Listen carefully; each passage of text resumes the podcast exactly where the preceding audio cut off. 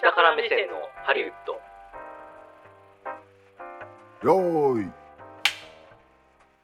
こんにちは久保田裕也です。この番組は映画好きというほど映画を見ていない映画好きヒエラルキーの下の方にいる久保田裕也と映画制作の現場を一番下っ端としてキャリアを始めた下から目線を持つ三谷兼平さんで映画業界のいろんな裏側を話していく番組です。こんにちは、こんばんは、三谷兼平です。よろしくお願いします。引き続きはい、高橋内田がに来ていただいてます。よろしくお願いします。フィルムエディター、フィルムメーカーの内田です。よろしくお願いします。お願いします。2週連続の登場ということになるわけですけれども、はいだいぶ話しましたそうですね。1回目いかがです？どうどうでした？あ、僕、うんああ、どうでした？どうでしたっていう質問もあれですけど、いや、でもすごくリラックス。こういうメディアに出ることってあはいんはいはいはいまないです。か？はいはいはい。あ、でも最初はすごく緊張しましたけど、うんあの最後は割とリラックスして話すことができました。は もうなんかかいいっすね。いなるほど、ねはいはい。そんな感じなんですね。そうかそうかそうか。今回はうん、もうリスナーさんからもうリクエストがありますか？らそうなんです。ゲストが誰か来るか言ってないのに、うんもうリクエストが来てるうん。状態なんでお便りがちょうどタイムリーねいやそうなんです。答えられる。るネタがはい。ネタというか人がねそうですね。セメジャーかな感じで、はい。ねすごいうん来たって感じです、これはもう答えよっていう運命なんでしょうね。そうですねはい、だと思いますので、もうなんでもう今日はね早い早めに行きましょう行きましょう本題の話したいですか？はい、らはい。というわけで行ってみましょう。下から目線のハリウッドスタートです。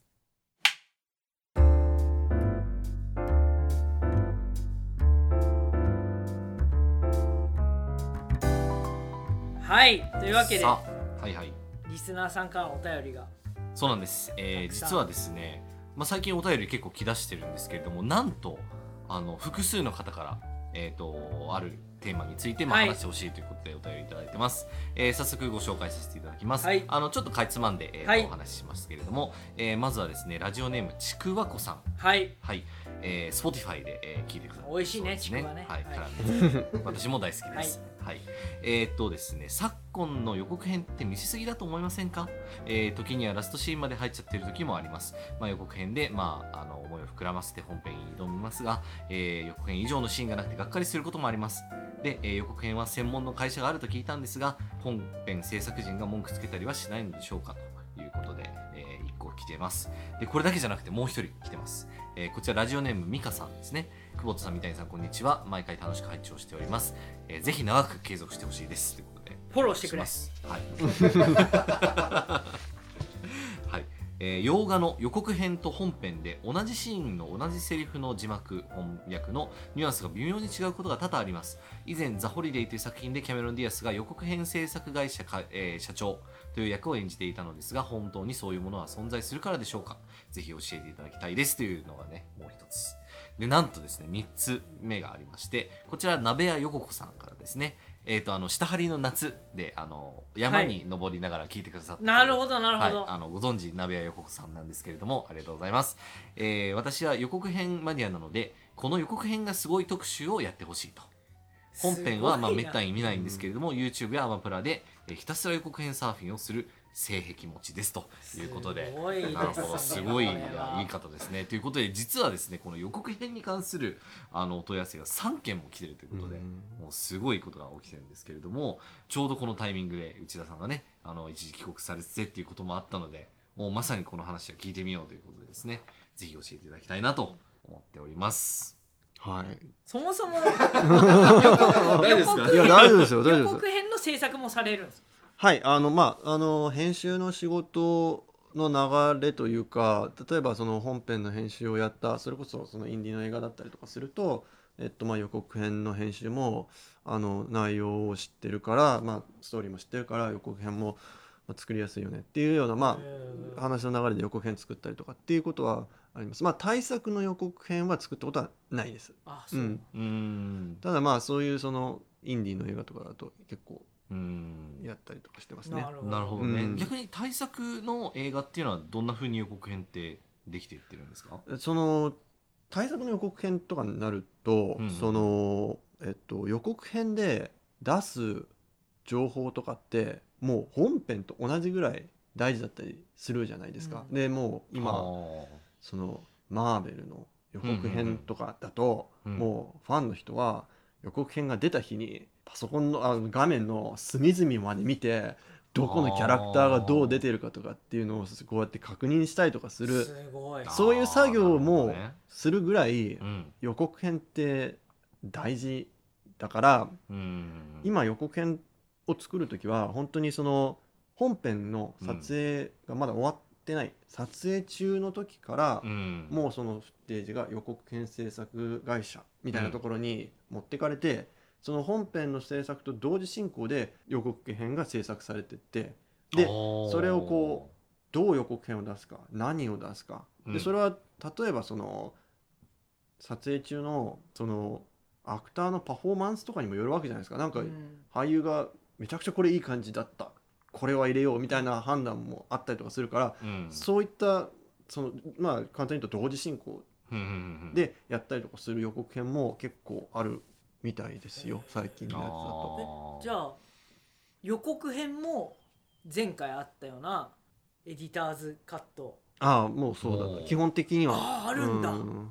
まああのそういう流れになると。まあディレクターとはかは多分入ってこないので、まあコンセプト的な話ですね。まず編集者が作って、ん。でもまあさっき言ったみたいに本当に大きな作品になると例えばそのプロデューサーから編集前からこのキャラクターは絶対入れてほしいとか、うん。なんかいろいろディレクションが入ったりとかするんで、へまあ、もしかしたらそのエディターズカット長編映画のエディターズカットよりもよりこうコントロールされた状態で作ったりするっていう可能性はあるなるほど。ん。ですね。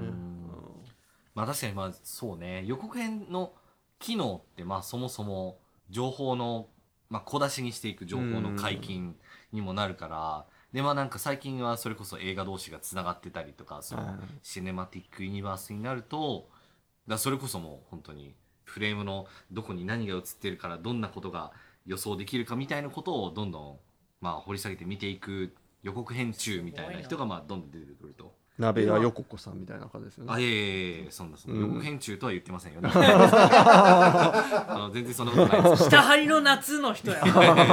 そうですね。下張りの夏ですね。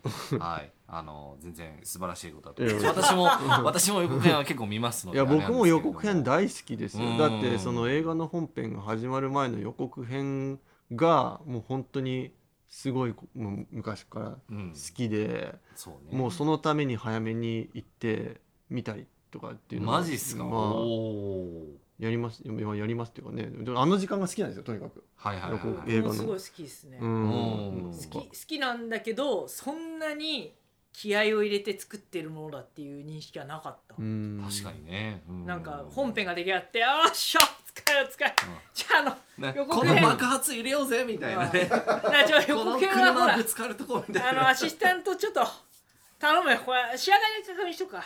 みたいな感じなのかと。もうさね今の話聞いたらめん撮影が終わる前からもうやってるっていう、うん。そうね。めちゃめちゃ力入れてるんですよ、まあまあケースバイケースのところあると思いますけどまあそれぐらい力を入れてる場合もあるってことですよね。確かえだからさっきちょろっと話上がりましたけど予告編制作の専門会社がでじゃあある？ありありますね。だからそれはその予告編の編集に特化した編集者たちが集まった会社っていうかまあエージェンシーみたいなのうがん。結構ありますあると思います。その,、うん、その LA の中に。うん。でだからそことその制作会社がそこに発注して、ん。えーまあ、予告編作るっていうまあ予告今の時代だとまあインスタに上げる動画とかなんかあるいは YouTube の、まあ、短い広告35秒なのか30秒なのか、うん。みたいなスポットっていう、まあ、昔だったらテレビであったと思うんだけど、まあ、そういうのも同時に作ったりとか、ね。まあ、そういうその長めの物語を短くするっていう技術を持ったそこに長けた人たちがうん。集まってるっていう。だそれだけで一個業界があるっていうのはすごいですよね、やっぱりうんその予告編に特化したっていうのはうん。の、なんかスキルセット的には何になるんですか？確かにね、まあだかうん。ら短い時間でストーリーを構築するっていうのは、まあ、一つのうん。スキルだと思うしあとはまあ予告編ってまあすごい音楽が鳴ったりとかするじゃないですか。うん。でなんか音楽に合わせてこうセリフがボンボンボンボンボンボン出てきたりとかそれこそ音が急にファーって消えてでセリフがポンって入ったりとかっていうような、うん。そのなんか音と映像のリズムで観客の、えーとまあ、アテンションを引っ張るっていうかそのうん。注意を喚起するうん。みたいなことができる人が、まあ、重宝されるしこれって別に長編映画物語を作る編集者が全員持ってるスキルではない。やっぱりそこにはこう音楽的な教養リズ例えばそのかっこいいリズムとか、うん。なんかこう乗れるようなリズムだったりとかまあそういったことを持ち合わせた上でストーリーがある。まあ、その2つを持ってたりとかする編集者なんかはトレーラーエディティングには向いてたりするんじゃないかうなと思います。ん。そうなんだうねん何社もあるんですか？そういう会社。何何社もありますね。何社もあるうんなんかうん。まあ有名なところだとトレーラーパークっていうのがあってなんかトレーラーパークね。うんあとはまあなんか僕の知り合いがいるなんかタイニーヒーローっていうのもなんかえっとタイニーヒーローね。タイニーヒーロー。ちっちゃな英雄ってことですね。うんまあそうまあうんなんかこうあれはどこだったかな？なんかディズニー系のうん。トレーラー作ってたりとかして、まあそんなのがうん本当にいっぱいある感じですね。うん。あーでその予告編の中でも面白い予告編とかいい予告編とかっていうのをこう互いに評価し合ったりするんですか？LA だけじゃないですけどそのハリウッド映画なのかな？全部の映画なのか分かんないですけど、あの予告編のその年の一番の予告編を決める賞があって。ええそんなあんの？そうゴールデントレーラーアワードって名前だったゴールデントレーラー。えへうん、あっえてまマジっすかああるんですよ。毎年決まってるんですよそれが。でそのその年の一番の、えー予告編とか、うん。ポスターとかもそこで審査してたのかなまあとにかくそういうそのアドバタイズメントに関してのその優秀なものを決めるみたいなうん。ものがあって。でだからそういうことでそうですね。だからその一つのこう評価軸がなるほどね。するんですよね。そうなんだ。うん予告編のでもまあ内容に関して言うと、うん。まあ、結構だからネタバレ要素が強い予告編とかうん。あったりすると思うんですけどそれに対してそのいやちょっとこれは大事なネタバレだから、あうん。のちょっと見せんといてみたいなことにはなったりはしないんですかね？いやでもそれが、うん。あのーこの質問の中で、うん。予告編は予告編制作専門の会社があると聞いたことありますが本編制作人が文句つけたりもしないでしょうか？ってあるじゃないですか。はいはいはい。あのー本編制作人がうん、そういう大事なシーンを入れたがるみたいな、あ逆に。逆に。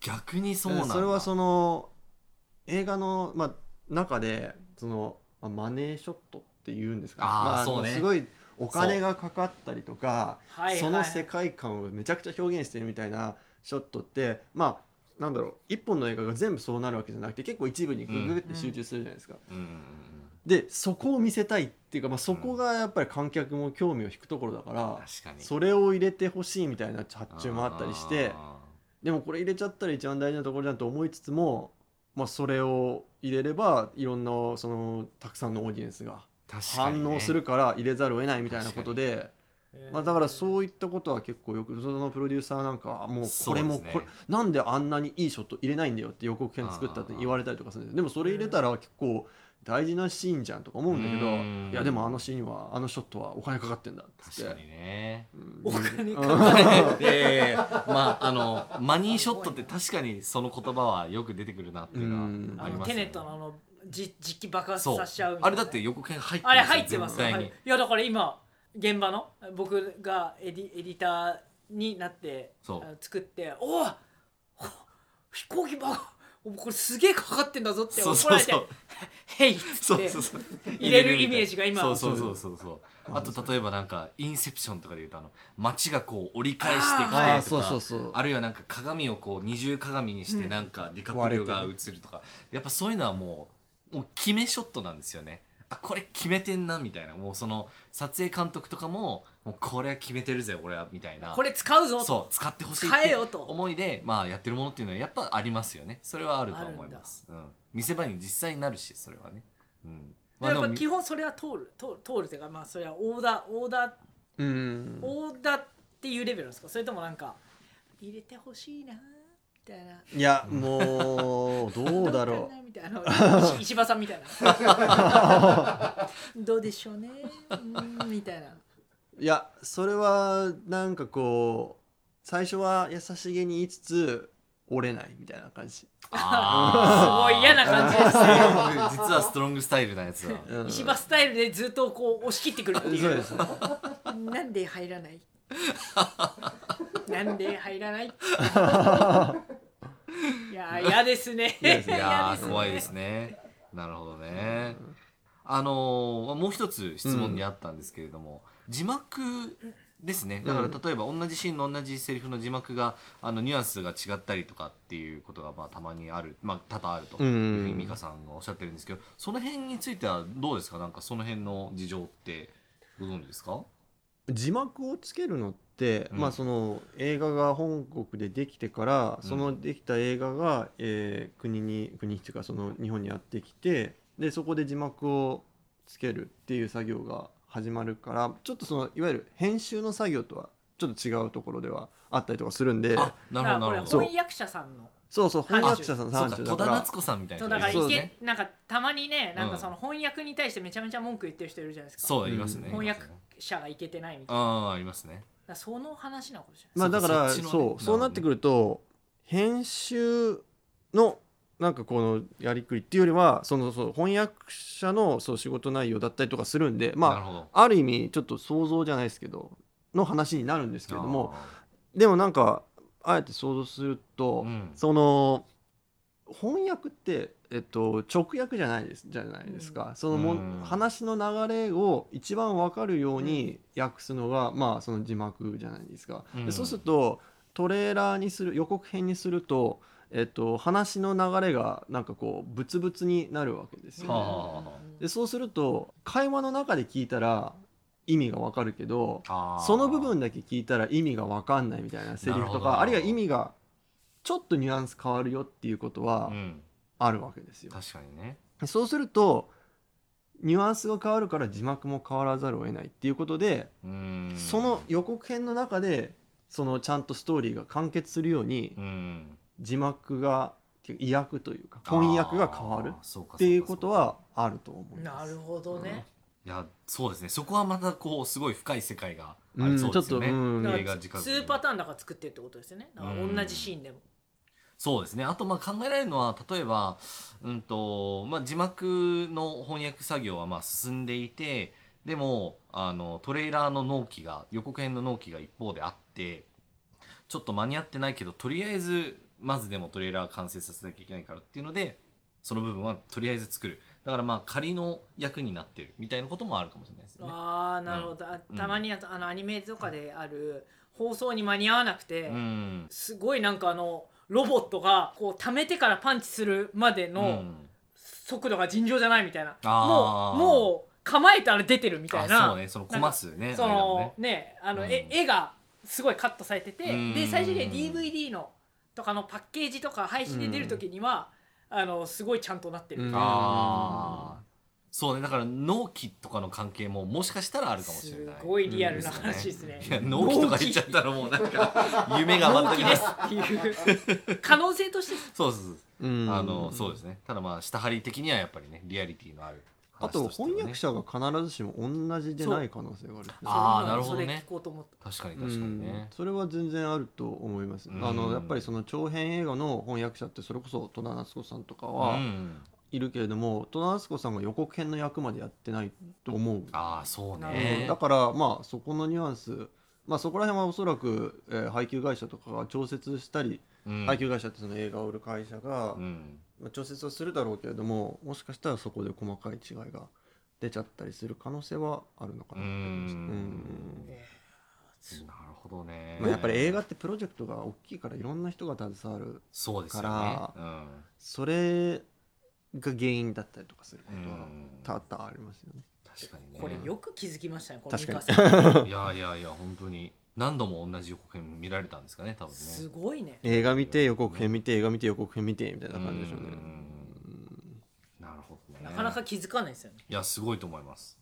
ちなみにマーケティング的な話をする。まあ予告編ってマーケティングのための道具ではあるので、まあ大体時系列っていうのは大体決まってるんですよね。いつなんていうか何ヶ月前に何を投下するっていうのが大体決まってて、うん。ティザーみたいなものはだ大体半年ぐらい前からマーケティングって始まるんですけれども、まあ、あのティザー素材みたいなものがまあなんか6ヶ月前ぐらいに何かしら素材を出しておくと。でまあ、存在をこう知らしめるみたいな感じになって大体3ヶ月前ぐらいになると一発目の予告編っていうのがまあ出ると。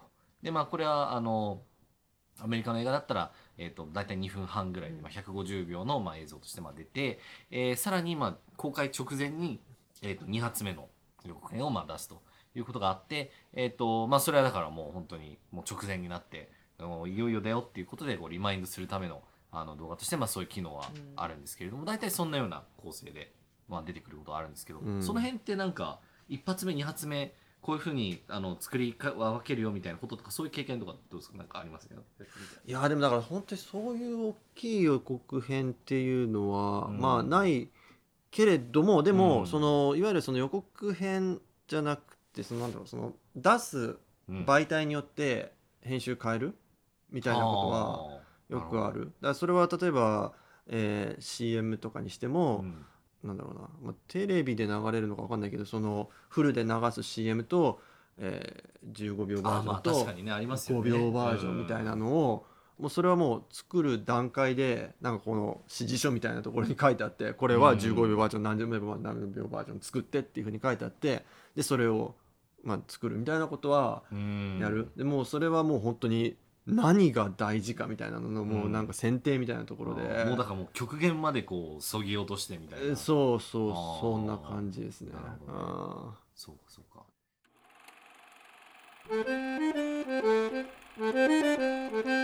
下から目線のハリウッド。ーあれってアメリカの文化かな。あの予告編見るじゃん。その映画を見に行く時に。でうん。なんかよくある話なんだけど映画予告編見終わった後にうん。これは行くこれは行かないみたいなことをうん。なんかこうお互いこそこそ話し合うみたいなのって、へーあなんかフィルムスクールあるあそれるじゃない。やっちゃうやっちゃう。俺はやうん。やる。ちょっと迷惑だけど多分。日本人はもうほら静か。あーだからやっぱり静規律をかだからやからんない、うん、一切。でも心の中で思う。思う思う みんな思ってる。みんな思ってる多思って分る思ってる。うんあこれはありみたいな。ポップコーン食べながら。そう。うん。あジャングルクルーズ。ちょっといいかなみたいな。ねうん。とかいろいろありますよね。うんうんうん。ジャングルクルーズあれじゃないあのドゥエイン・ジョンソンで。まあドウェイン・ジョンソン。ですいよねやー俺は行くよ。あマジですか、うん。うん。いやもちろん私も行きますよ。あの仕事二の腕ね見たいから。いやいや。でも腕を見に。でなるほども本当に予告編ってうん。本当にこういい予告編とか、まあ、みんなが期待する予告編とかだと、うん。予告編が終わった段階で「ふい!」みたいなこのあ拍手とか出たりとかあがする時もある本当に。あ本当に、うん。あだからやっぱりそれはエンターテインメントの中の一つなんだろうなって思う予告編も。そうね。ん。あ確かにね。気づいたら僕ずっと YouTube で予告編流れ続けてることとかあるもんね。あー。いやだからそれ見見てない映画とかで。あなるほどね。ううん。ん、面白い。だからそれだけちょっと楽しめちゃってるんうですよ。ん。そうね。僕らはもう変にもう予告は見るものだとか思ってる節があるからどうしてもあれだけど。でもそれでもやっぱりいい予告編とかってなかなかあれじゃないですかなんか覚えてる予告編とかって。わかなんかわかんないそのあります？いい予告。だから僕が印象に残ってるものとかっていうのはうん。ないんですよ。言われたらあれかもしれないけどあ自分の中でこの予告編は良かったあよかったみたいな。なふうにはなってないそうですね。やっぱりそのこの映画を見たどう思ったかっていうのは結構覚えてるけど、うん。この予告編はねっていうのはなんかちょっとタモリクラブ感あるそなんかその予告編を見ていこうと思ったんだけどうん。その予告編のことは忘れてしまってやっぱ本編のは記憶で塗り替えられちゃってる感じはすごいある、あなるほどね。そうなんだよな。だからでも確実にもう僕もそんなになんていうのかな。全部よく覚えてるわけではないんですけれども確実にその予告編を見てもうこれ絶対見に行きたいなって思った映画は多分歴代1個ぐらいしかなくて、うん。でまあ僕はあのそれはいい予告編だなとも思うんですけどすごい予告編だなと思うのが、まあ、僕はソーシャルネットワークの予告なんですね。ううん。んお俺も覚えてます、うん。あそう。あのレディオヘッドの「クリープ」っていうね、うん。曲のあのなんか合唱団みたいなのが歌ってるはいはいはい。曲に乗っけて、まあ、最初なんかフェイスブックのこう、まあ、これってフェイスブックだよねみたいな感じのいろんな映像が流れつつ、まあ、その創業者の、まあ、マイマーク・ザッカーバーグ彼はまあハーバードの学生で、まあ、要はそのハーバードの中でもまあそのエリートな集団の中にも入りたいみたいな願望を持っててで、まあ、そのためにどうするかっていうことで、まあ、画策していろいろ頑張って模索した挙句自分のまあ最愛最愛っていうか一番親しい親友を失ってしまうみたいな。Facebook を作る結果、作った結果、えー自分の一番親しい友人を失ってしまうっていうなんか悲劇みたいなものが割ともうそれ予告編見ただけでなんかもうバンバン伝わってくるみたいなねうんのがちょっとあったりしてであとまあ音楽もそれに非常に合ってるわけですよね。クリープっていう、まあ、音楽まあその歌詞がだからあのいや僕はなんかこんなクリープだからこんな好きな人がいても声かけられないぜみたいな感じの、まあ、話だと思うんですけれども、まあ、それの感じと非常にマッチしていて僕はなんかもう一個の作品だなっていうなんか完結した作品としてすごい覚えてるなっていうのがありましたね。あのだから予告編で、うん、やっぱりそのこれは予告編の編集っていうか演出みたいなところにもつながってくると思うんですけど、うん。まあそのクリープあの曲がすごい印象的じゃないですか,、だから結構他の予告編が割とボンボンボンみたいな中で、あの音楽っていうのは印象的なんだけどあの音楽自体がその映画そのものみたいなところがあって、うん。つまりそれは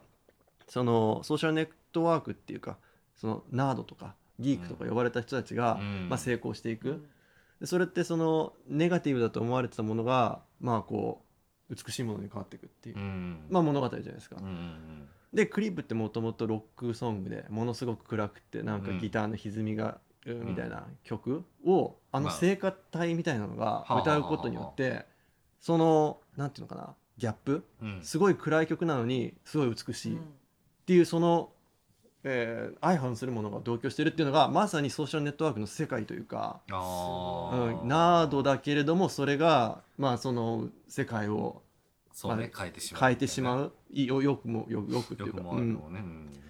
なんかその、えっと、マーク・ザッカーバーグのこの精神性みたいなものがあの曲に出てるような気がして。なるほどね。そういうそのなんかこうシンプルにうんその映画の世界観を表現できるかどうかっていうのが結構予告編の良し悪しにつながってくると思ってそういう意味ではソーシャルネットワークって本当にあの音楽をその聖歌でいこうっていうようなディレクションがあの予告編を、まあ、素晴らしいものにしたと思ああなるほどね、まあ、これ聞いてる皆さんはあの今の話をね2分ぐらい前に戻していただいて止めてから予告編を見ていただいてからもう一回聞かれるとね、はい。あの非常に分かりやすいかなと。いやもうもうね2人の話でもう予告編の良し悪しがうん。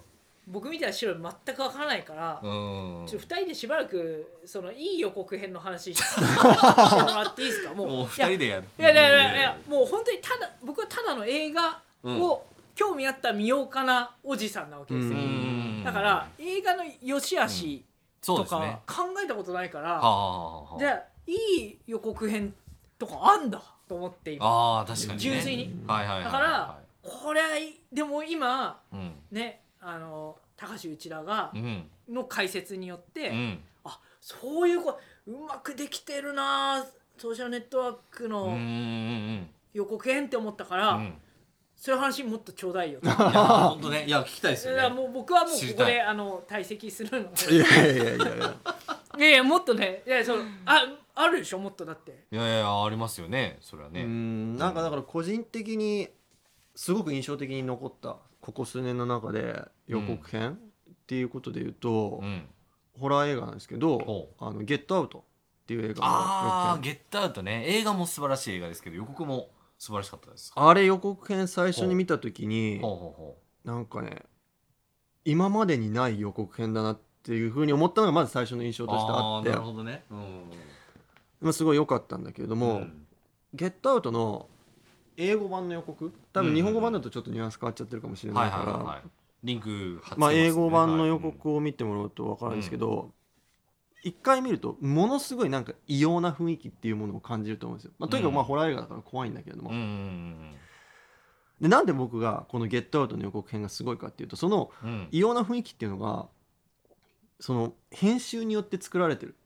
おっていうところがあってそのあのいわゆるそのえっ、と編集って、まあ、ある程度のセオリーがあったりとかはいあるいはその、まあ、前回の放送でも言ったみたいに、まあ、編集点が気づかないように映画を作るのがいい編集っていうふうに言ったんだっていうけども話でしたね。その一方でそのルールを壊すことによって、まあ、うんちょっとしたこの物語の中の違和感をあえて作ることができるっていうのがあるんですよ。だからそのあーはいはいはいはい。編集のリズムを壊したりとか、うん本当はこのカットこんなところに入れちゃダメだよなみたいなところにパッて入れたりとかすると「え何これ?」っていうふうに思うみたいなことってまああるわけじゃないですか。はいはいはいはい。でそういうルールを破るみたいなことをうんあの編集あのゲットアウトでは意図的にやってて、うんその今までの話の流れと全然関係ないところにすごい変な効果音が出てて出てき国に出てきてうん。おおそうなんですね。でそこのえっとまあちょっと具体的な話になるんですけどぜひぜひ具体的なところを。なんかねあのトレーラーの中でやたらあのティーカップをスプーンで回すショットが出てくるんですよ。意味わかんないですなるほどね。うん。ほうほうほうほう。でそれが全く何の脈絡もなく挿入されてるんですよ。これうん。編集の編集のっていうか、まあ、ストーリーを語るっていううんセオリーで言ったらう、ん。やっちゃいけないですよ。何って思やっちゃいけないんですか？いややっちゃいけないっていうか、うん。違和感を生むじゃないですか。なんかこう意味わかんないと。まあ確かにね。何なんだろうこのコップはってなりますね。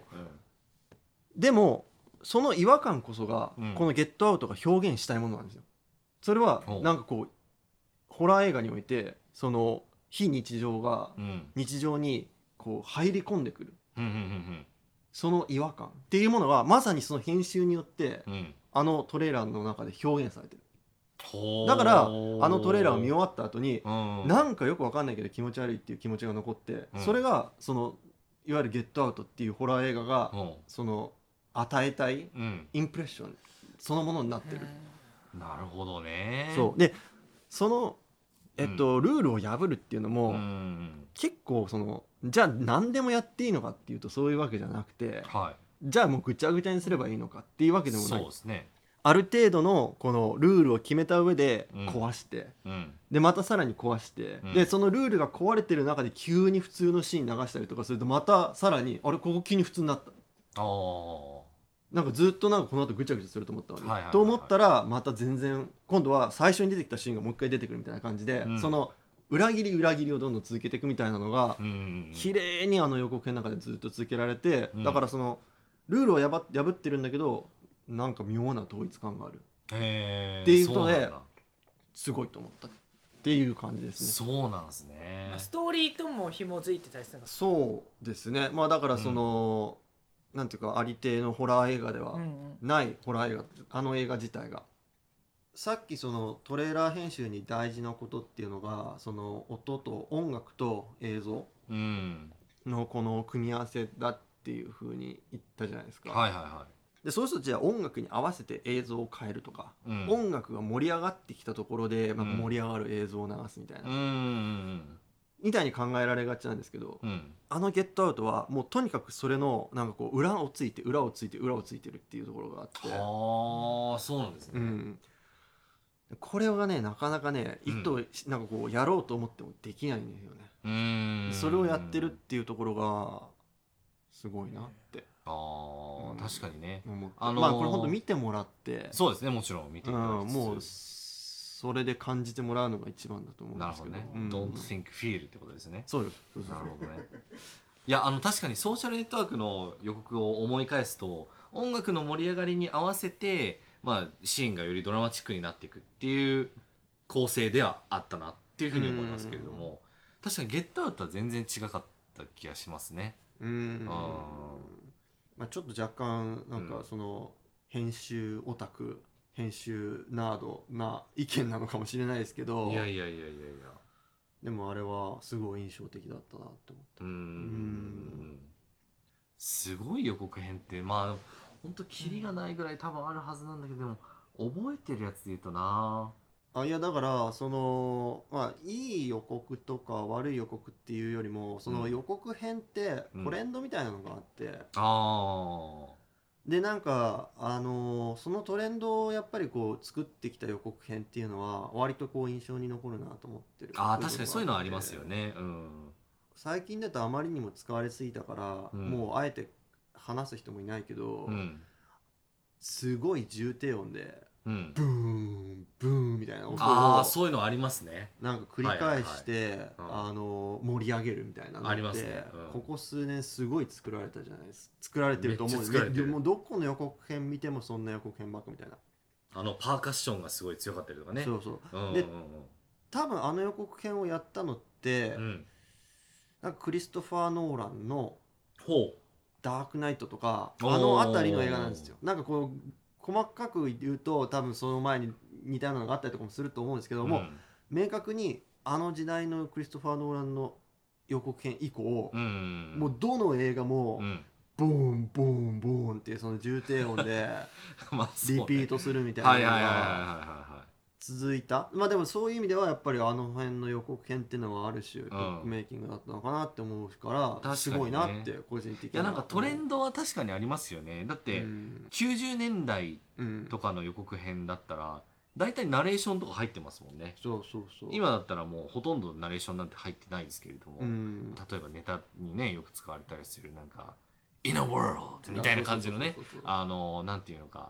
大体定型文みたいな感じでこう入ってるものがあるんですけれどもすごいこう重低音ボイスで話す男の人のうん。声とともに今その説明があってっていう系の予告編は多かったですよね。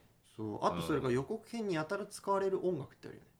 あー。あのビーチボーイズのはい「God Only Knows」とか。はいはいはい。ああなんかよく使われる。はいはいはいうんはい。あの「トイ・ストーリー4」でも使われたし、はいはいはいはい。最近の予告編ちょっと具体的な名前は出てもうでも結構あれまたこの音楽使ってるみたいな。いやーでも「God Only Knows」はねいや名曲ですけれどもね。なんか映像に乗っけやすい曲とかありますよね、なんかね。あのそう。ほら。うん、なんだっけ。ウォン・カーワイの。うん、あれウォン・カーワイの映画でウォンカーバイね「ゴッフェイ・ドンノーズウォンだっけ？違うよ。あえっとフェイ・ウォンの曲でなんかすげえこれ映像に載せられるなみたいな話ずっと昔にしたことあるんですけどありましたよね、えっとまあそうですね。だからまあ音楽の選択っていうのは確かにすげえ大事なんだろうな。あとまあクラシック音楽よく使われますね。まあそうねあクラシック音楽も使われるけあどカバレドリーマーズドリーマーあズドリーマーズね、うん。そうそうそうあれもともとだからクランベリーズの「ドリーマーズ」っていううん。曲がベースになってて、うん。そのフェイ・ウォンがうん。カバーして、あそうですね。れがそのチョンキングエクスプレスあの恋する惑星でそうそうそうそうそうそうあのそうだ。使われてたんだけれども、うんあの音楽って、うん。あの3つぐらいのコードがうん。繰り返されるうん。曲でだからなんかそのうん。音楽としての高揚感があるんですよね。うんそうね。なんかすごい基本的なプリミティブな音楽っていうか、その曲を聴くとなんかその曲を聴きながら例えば車を運転してるとかうん。いうイメージに非常に合いますよね。だからそれがなんか映像になりそうなというか、うん。あのそれで一個こうモンタモンタージュだからあの映像をこうつなげてなんか物語とか作れちゃいそうなね感じがしますよね。なんかもうねさっきからね、多分ほとんどの人が俺たちの喋ってる意味分かんないと思う。ちょっと ちょっ俺と深みに俺ゲットア話しちゃいましたね。ウトのうん。あらすじを読んでた、ああそうなんですね。超超超いやい超超や気になっちゃって。振りが長い。ゲットアウトゲットアウトめちゃめちゃ怖いじゃんと思って。実はさっき見たんですよね。ね、うん、さっき見てめちゃめちゃ怖いなと思って、うん。でい今解説してもらったじゃないですか、うん。気になっちゃって。あああの2人で話してるなるほどね。いやでもこの展開こそが意外な編集。あまあそうかもしれない。意外な展開ということで。そうかもしれない、まあそうかもね。うん。はい。だから本来は、うん。その予定調和を崩していくってそうですいうことでうん。観客の注意を引くっていう意味では、見事な見事な予定調和、そうですね編集。そうです僕はまさにゲットアウトだったわけいです。やいやいやいや。出ていけ状態だいったわけです。やいやいや、それは、いや、そうなんですよ、そうなんですよ。それはね、ぜひ、あの、見ていただきつつね、うん。予告編も見ていただければと思いますけどね。はい、ということで、えっ、と、見てほしい。予告編は、まずはとりあえず、えーソーシャルネットワーク、うん。えーあと、ゲットアウト、あとは、ダークナイトのその3本をね、番組ディレクターが見つけて、貼っつけてくれると思いますので、はい、ぜひ見てください。いや、でも、こんな時間なんですけど、あっという間に過ぎてしまいました。いやーすごい。はい、内田さんともここでお別れにお別れなんですか？もうあ、はい。そうかメジャーに帰る。そうですね。調整があると思う。LA そうそうそうそうそう。もうちょっと。いあの時差とかもねそう調整しつつ。そもそもなんで日本に戻ってきたんですかっていう一時帰国。ちょお休みもうあこれはリアルにまあちょっとお休みっていうかあ結構もう3年ぐらい日本に帰ってきてなかった。ああなるほど。うんもうそん。ガチ？ガチのあれだね。いやでもまああとビザの更新だなんだとかいろいろあああって。ねそうねいろんなことだよね。あのーまあそんなこんなであれですけどいかがでした？今回2回出ていただいていやこれもう本当に放送初回からうん。聞いてていつか出たいと。いつか出たいと思っていた。っていうことでまあだから今回参加できてあのーとても嬉しく楽しく素晴らしい時間を過ごすことができましたっていうね ちょっとすみませんね。なんかこのお利口さんな答えで。ちゃんとした人です すいません。なんかもっとなんかふざけたこと言ったのかないやなんかでもめちゃめちゃ勉強になったな。うん本当に。いいえとんでもないです。映像編集。いや一線でやってるね方の業界内うんはあるのかもしれないけど、うん。業界やったらまず接触することはないですか、うん。そうですそうですね逆に日本の編集技師の方をじゃあ名前あげろっつったらなかなか出せないぐらいのね状況ですよね。だから、うん、だから業界の人は知ってるのかもしれないけど。そうそうそうそう。でももっと知りたいなって本当思いますよね。だからこういう形でこういろんな職能の方がねこう話をしていただけたら本当嬉しいなって思ってます。いやだからはい。これからね本当業界関係者の方が来れば来るほどどんどん萎縮していくっていう。どうする？1年後とか。すごいなんかみんなタキシードとか着出して。そうですね。急にかしこまった番組にいやなってたら。本当本当。いや気になりますけれども。久保田さんがねなんかすげえちっちゃくなってるみたいなことがねあったら怖いですけどいやそんなことは。ねもしかしたら置物になってるかもし置れない。物にね。ぬいぐるみとかね はい、えーというわけでエンディングに参りましょう、えー映画 .com では各週金曜日にコラムを配信してます、えー今週も引き続きフィルムスクール受験の、はい、お話をさせていただいてますので、えーぜひ興味ある方は受験もご検討いただければと思います、えー番組へのお便り感想は番組公式ツイッターから案内が出ています。下から目線のハリウッドもしくはアットマーク下ハリで検索してみてください。はい。というわけではい、えー、2回連続はい、ご出演いただきましたありがとうございました。いや本当ありがとうございました。ありがとうございました、皆さんこれからの高橋内らの活躍を祈って、はい。えー終わりたいと思います。ありがとうござい。ます、えありがとうございます、ー、おいた久保田屋と三谷兼平と内田隆でした